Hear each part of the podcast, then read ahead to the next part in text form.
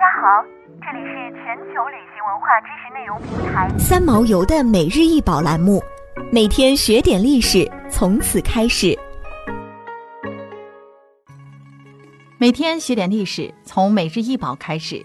今天给大家分享的是明末德化窑白瓷达摩坐像。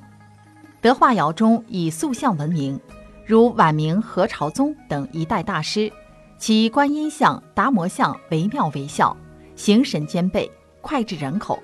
此件白瓷达摩塑像，达摩舒坐于地，双手交叠于右膝，身披袈裟，头戴斗篷，袒胸，开脸庄严，须眉卷曲，衣纹垂皱自然，面部神情肃穆悲悯。现收藏于芝加哥艺术博物馆。据资料显示，德化制瓷业唐代便有记载，宋元时烧制青白瓷，明代后得到巨大发展，以烧白瓷著称。德化白瓷瓷质致密，透光度极好，釉面为纯白色，色泽光润明亮，乳白如脂，近光透视下，釉中隐隐呈现粉红或乳白色。故有象牙白、鹅绒白、中国白之称，并以瓷塑人屹立在中国陶瓷之林。明代德化白釉瓷的烧制成功，是德化陶瓷史上一个闪光的里程碑。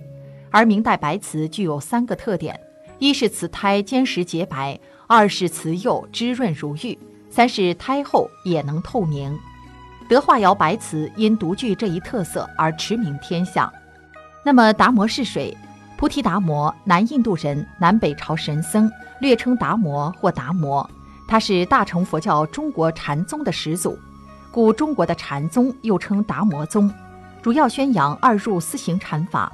达摩祖师的思想对中华文化起了很大的影响。达摩四处游历，到中国后成为求那跋陀罗的弟子，属于南天竺一成宗，又称楞伽宗。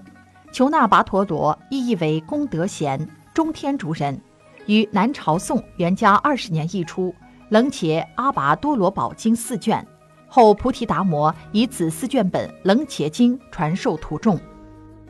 想要鉴赏国宝高清大图，欢迎下载三毛游 App，更多宝贝等着您。